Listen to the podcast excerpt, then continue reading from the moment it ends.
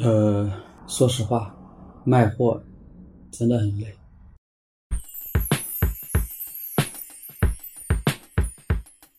印尼，印尼不是很热吗？是很热，怎么还穿皮夹克啊？哎，对我当时我也是很不能理解。我去完雅加达以后，就这么热的天，就是三十多度的天气，穿这个皮夹克，啊，他们就是怕晒嘛。其实每个卖货的人他都想做品牌，因为他卖货，他也是跟着市面上不同细分领域的头部的 top 三的品牌的爆款在跟着挣钱。但是他是一直在跟着，然后品牌是一直在主导。但其实我自己对做品牌的理解，其实到这个阶段，我我觉得做品牌它一定是一个马拉松。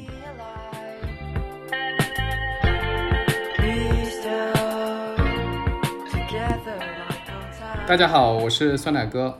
啊，这是我们出海这个节目的第二期。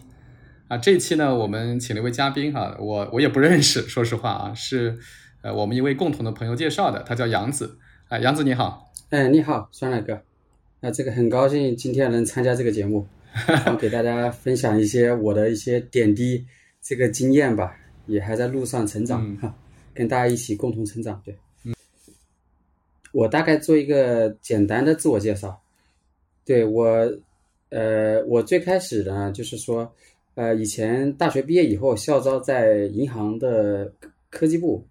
然后呃干了这个五六年时间，然后我后面就出来自己创业了。出来自己创业，然后最开始就是做的跨境电商，然后到今年的话，已经也有这个呃五到呃六年时间了，差不多啊，在这个行业里面。然后呢，就是呃最开始呢是做这个东南亚的这个跨境电商，属于一点零版本，按照我自己说法，属于全卖货的。然后后面呢，也逐步逐步呃转移到这个欧美的这个独立站。然后目前呢，就是呃到第二个版本，就是我在做一个跨境的品牌，然后也是一个 DTC 的品牌。然后今天呢，也就是给大家分享一点点我的一个心路历程吧。啊，大概是这样。嗯嗯，好的，那个。其实我挺不好意思的，因为 其实马上就要过年了。今天是今天我们录节目这天是二月八号啊，然后明天就大年夜了，然后还要拉着你来聊这个节目。对对对，呃，是这样。那杨子，我们先开始，我先我先问个问题啊，就是你刚才已经介绍了你呃非常简单的这个过往的经历嘛，呃，你原来在银行工作，我想问问，就是为什么会想起来要做跨境电商这个 生意呢？呃。这个问题还蛮好的，就是当时就是我我之前是在那个浙商银行的总行科技部嘛，我就是相当于这个铁饭碗，然后 还挺舒坦的，嗯，然后待遇福利还不错。但是我有一天呢，我一个大学同学，他就是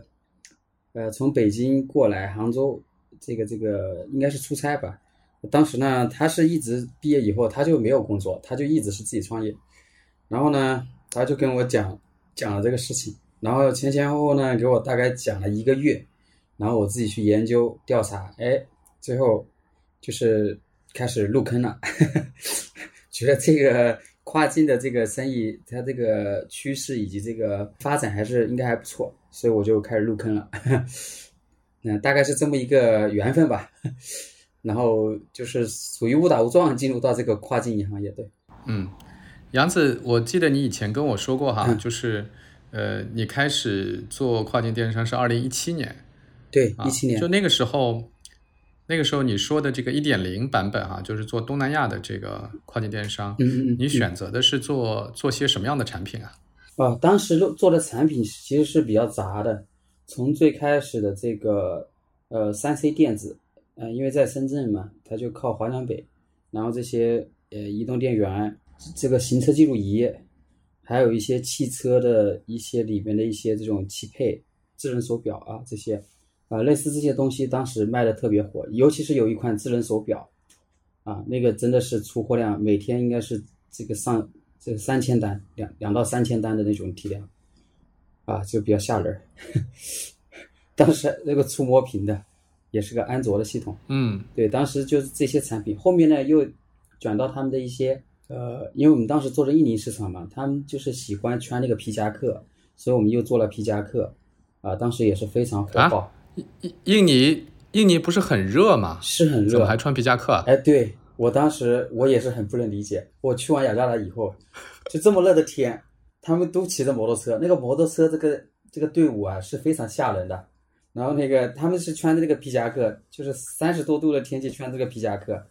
啊，他们就是怕怕晒嘛。其实他们挺可以，但是他们怕晒。这个挺 这挺神奇的。对，其实现在一个皮夹克应该还是很好卖的，这个大家可以去了解一下，这个非常神奇的一个事。然后我们当时就是针对他这个场景，我们当时就是发现他们那个呃摩托车上有一些这个小配件，各种啊，或者手机支架呀，反正一些东西。我们都就做的还蛮好的，还有一些灯啊什么的，一些装饰的，哎，对，当时确实在这个选品卖货的这个路子上，我觉得是撞到了这个风口。对，嗯，这个这个真的，这个真的是个冷知识啊，就是 这个这么热的，是我们刚开始说 这玩意儿能卖出去嘛，但是我们当时还在那个谷歌地图上去看。谷歌地图上，因为我们当时没过去，谷歌地图上看，哎，这些模特，他他真是穿的这个，这个这个皮夹克。哎，那杨子，我想问一下，就是你前面提到亚马逊嘛，所以二零一七年的时候去东南亚，大家也都是主要通过亚马逊来卖货吗？呃，当时走东南亚，其实亚马逊没有到东南亚那边去，就是我们呃，我们身边的很多就是后面的合作伙伴，他们有在做亚马逊。啊，我们就当时没有做那块，我们就做的呃东南亚，就是这个全这个单页落地页，就是货到付款 COD 模式，就是属于这个把这个 Facebook 的红利呃就是吃的挺好的，因为那时候 Facebook 的这个红利期还是很好的，在东南亚它的一个 CPM、CPC 它成本非常非常低，很低很低，所以当时吃到这个红利，就是我们相当于通过 Facebook 的 Ins 的这种引流，然后再到这个这个。呃，我们的网站去下单，然后进行一个货到付款，啊，因为当时印尼的话，它其实呃银行卡的普及率很低的，大概百分之十几，所以大家都是用现金，对，这也是一个冷知识。当时大概就是是这么一个过程。嗯，那杨子，我因为对这个跨境电商不是很熟啊，我可能问一些很小白的问题啊，那。就是你刚才提到的这种模式，其实听起来就是个独立站模式嘛，就是你有一个。网站，然后你在 Facebook 啊这个上面投广告，投完广告以后，呃，就点击到，然后转到你的网站来购物。购完物以后，呃，你刚才前面说是现金付款哈，就货到付款。那现金谁去收呢？谁谁负责？你在这个在印尼，你还要有一个呃线下的合作伙伴吗？嗯，对，当时是这样的，就是。我们这个 C 呃，先货到付款 COD 它是这么来做的，就是我们呃负责这个营销，然后备货卖货，然后在印尼发货，然后我们合作印尼的这个本土的这个快递公司，他帮我们去收收款，就是他送到货以后，然后客户不能拆，然后支付完现金以后才能拆，相当于这个物流帮我们做了这个尾端的结算，然后我们会支付给物流。就是快递公司，呃，我们当时合作的是 JNE，还有 JNT，京东，当时京东也在印尼，我们都合作过。那 JNE 是本土比较稳一点的，啊，就是它它会扣点嘛，大概会扣呃三到四个点，对，是这样一个模式，对。然后我们他给我们一个结算 T 加七的一个结算这么一个周期，对。哎，我我问一些特别细节的小问题啊，就是像你们呃从深圳开始要做这个生意，还要找到印尼当地的这种合作伙伴去谈这个到底扣点是多少啊，然后呃呃 T 加七啊 T 还是 T 加几来呃跟你们结算啊，这些你们是怎么找这种合作伙伴，怎么去谈这个生意的呢？嗯，这个要从我们最开始的一个合作伙伴的一个就是。也是选择吧，算是说起了。呃，最开始我们其实是在呃这个华人的一些华人华侨的一些一些社群里面，就是一个像之前有一个山海图啊，是北京的一个一个哥们儿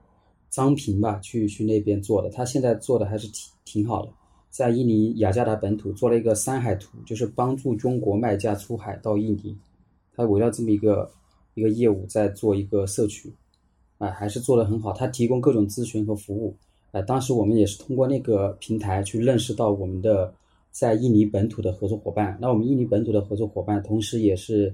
呃，就是他也是我们呃一个投资人嘛。然后他就是在印尼有二十多年的一个一个一个呃，就是生活生生活经验。他在那里生存生活嘛，一直也移民到那边了。然后他自己本身就是做物流的。就是他不是做本土快递的，他是做，呃，清关物流的。就是比如从中国，呃，这个深圳到那个雅加达这一段头程，然后尾程的话，就是他负责去联系这个当地的这个呃呃快递公司，然后当地的快递公司他会给到我们 API 接口，然后接入到我们的独立站系统，啊，然后进行一个数据的传达，就是一个签收啊，或者是一个拒付啊，或者什么的，啊，当时这么是这么一个。呃，链路啊，对，嗯，明白。所以其实还是有一个呃当地的合作伙伴，这样做事情做起来会比较方便哈。呃，那杨子，这个是你讲的一点零阶段，那后来是怎么又从这块业务转向了其他业务？呃，因为呃之前就是我们在做的时候，我们是做到一八年年呃一九年的上半年。就是我们明显感觉到这个竞争对手入场是越来越多，然后导致我们整个广告的买量其实整体的一个性价比和投入产出的话，就是不断下滑，然后意味着我们不断要开发更多新的品，去去吃这个红利嘛，因为老的品他们都其实我们 Facebook 广告的数据他们也能看到在那个广告库里面。啊，就是当然，同时当时的一些这个像某宝通啊，这个这个广告服务商，他们其实也有一些人，其实只就是有有把一些数据泄露，就把我们客户的数据，他有单独他们去找了一个外面的合作，他们也来跑这个，看我们跑的比较爆，他们也会去跑，所以当时这个竞争的环境还是挺恶劣的，所以导致我们就是，呃，一边是开发新品，然后去测试。啊，然后另外一个就是我们在转移到这个欧美的这个这个方向，啊，同时其实我们当时这个南美洲，呃，也就是拉丁美洲那边也做了一些测试，还有一个东欧那边、迪拜那边、中东那边我们都做过测试，然后后面慢慢慢转到呃欧洲和这个北美，呃，去通过 Shopify，当时就是最开始跟前海在合作信用卡收单，就是去他们前海当时刚刚成立。啊，就是我们去去去做一个多渠道的拓展，一个新的方向的拓展，以及这边本土市就是印尼市场那边的一个呃新品的开发，呃，所以慢慢慢慢很卷以后呢，我们就呃就切换到了这个其他的目标市场，啊，因为实在是因为整个就是广告费上涨，签收率下降，因为同行的那个竞争呢，除了这个。这个广告费这一块的一个一个市场行情的变化，还有一个就是这个，呃，就他们也会劣币逐良币嘛，就是他们有一些就是搞了一些很劣质的产品，就是导致这个呃这个这个行业里边消费者的一些吐槽呀，以及这些投诉啊是越来越多啊，是会出现这样的情况，所以我们相当于这个市场就慢慢被他们玩烂了，然后我们就是会去开发新的品，以及这个。呃，去拓展新的市场目标市场，当时就是这么一个出发点，对，其实也是为了生存。嗯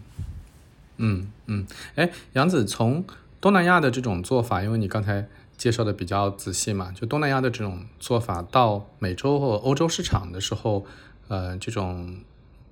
打法也好，这种运营的模式也好，有什么比较大的不同吗？差很大，差在哪里？拆解一下吧。呃，第一个就是。它的一个网站的搭建，以及这个视觉，以及这个就是这个产品的选品，以这个定位，这是第一个啊，就是一整套的。第二个就是在我们这个广告投放的策略，以及这个呃广告的素材，嗯，就是这个地方我可以对比一下。其实东南亚的话，其实它是简单粗暴的，嗯，你可以去走一些这个，比如说你蹭一下别人的一些东西都行的。反正就是很简单、很直接，告诉你这个有这个功能，然后搞一个 GIF 的图，一个视频一个动图，然后搞一堆这种大字报一样的贴下去啊，就是那个写的，就是那个要产品的卖点以及用户的痛点以及这个需求点写的很明确，然后以及一些场景的东西都挂上去，是很简单粗暴的东南亚的。然后一到欧美以后呢，它就是会更偏这个呃这种 clean，就是干净干净一点的素材，就是你的构图就不能太复杂。然后里面的东西呢，就是也突出重点，啊，对，然后这个你的表达呢也是也是重点，然后你的广告素材、你的落地页其实都是是属于这种有点偏这个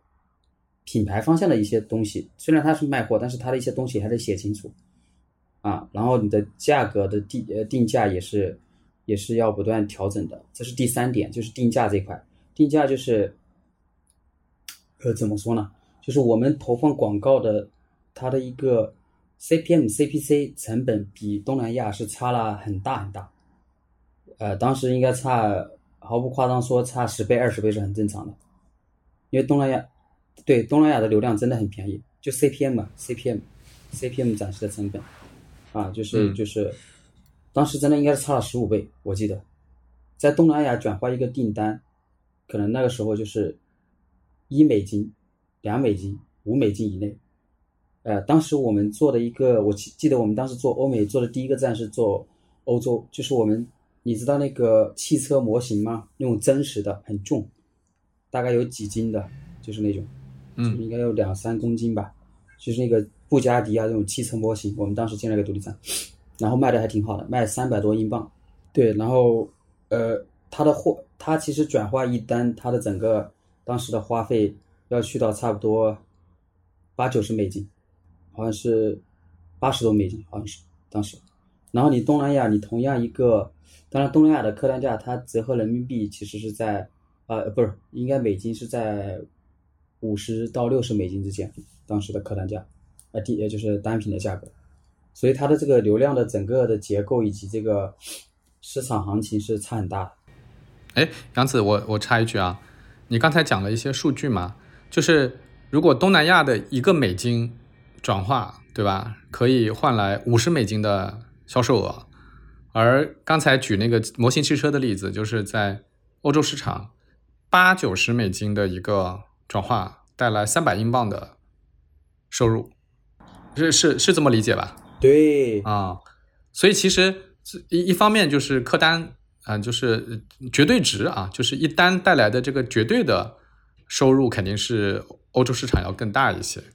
但是从但是从比比例来看，这个营销费用欧洲占比要比较高，呃，是这么理解，是这么理解啊？呃，我跟你讲的这个刚开始的这个数据，比如呃这个一到五美金转化一个五六十美金的一个单，那是是属于是在一七年到一八年上半年，就往后走，它就已经不是这样了。嗯，然然后主要是它还有一个点就是恶意竞争特别多。导致你就是最后面快递公司也扛不住，什么意思呢？我们做这个 COD 模式的这个这个电商，它其实是在透支这个快递公司的一个信誉。嗯，呃，我怎么讲？就是，就比如你，我是顺丰的，我送过去，我每次送过去是好的东西；我是圆通的，我每次送过去，人家一拆开货不对版或者产品质量很差，人家下次看到这个圆通送，人家直接拒收。那你这个拒收的话，你相当于你的成本已经全部都出去了，物流费、广告费、货品成本都出去了，那你回回收不回来，所以你，所以当时是其实是很就很恶劣的竞争，我们得拓展新的市场方向。嗯，哎，那那我想问，就是欧美市场看起来明显就是这个客单价比较高哈，价值比较高，那。在东南亚市场这种恶性竞争、这种特别卷的情况，难道没有卷到欧美市场去吗？当时其实做 Shopify 在这个一八年上半年的时候，做 Shopify 的人其实是很少，不是很多。一七一六年那个时候做的就比较少，一八年开始慢慢增多。但是我们当时在选品的策略上，我们其实也是选了一些就是偏小众的一些产品，因为大的赛道就是说。亚马逊，它当时它的品类已经很齐全了，也就是你再去做一些同质化的产品的话，其实是消费者他也会去通过各种途径去搜索，然后你其实其实你的转化成本还是会很高的。对，按照它的购物链路，所以我们当时选了一些，比如说这些，嗯，就是偏还是有特色一点的这种产品去做。对，当时也有做那个饰品，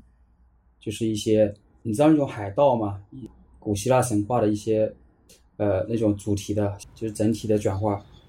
是是是什么？是就是是装饰品，是饰品啊，饰品啊，手手手手环呀，这些这些，对对对，当时这个也走的很不错。然后丘比就是那种东西吧，反正 明白明白，嗯，这确实需求量挺大。我想起来，对，当时而且还有几个网站，他们有做一些类似国内这种貔貅的这种金的，我不知道是不是金的，反正就是还有一些手串各种。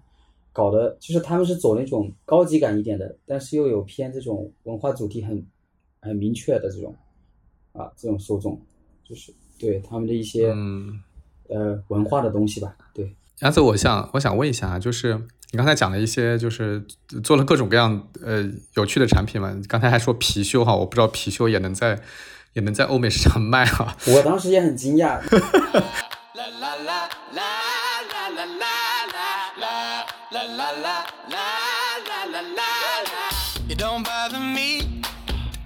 If you're old or young. If you got lots of money or you got next to none. Where you think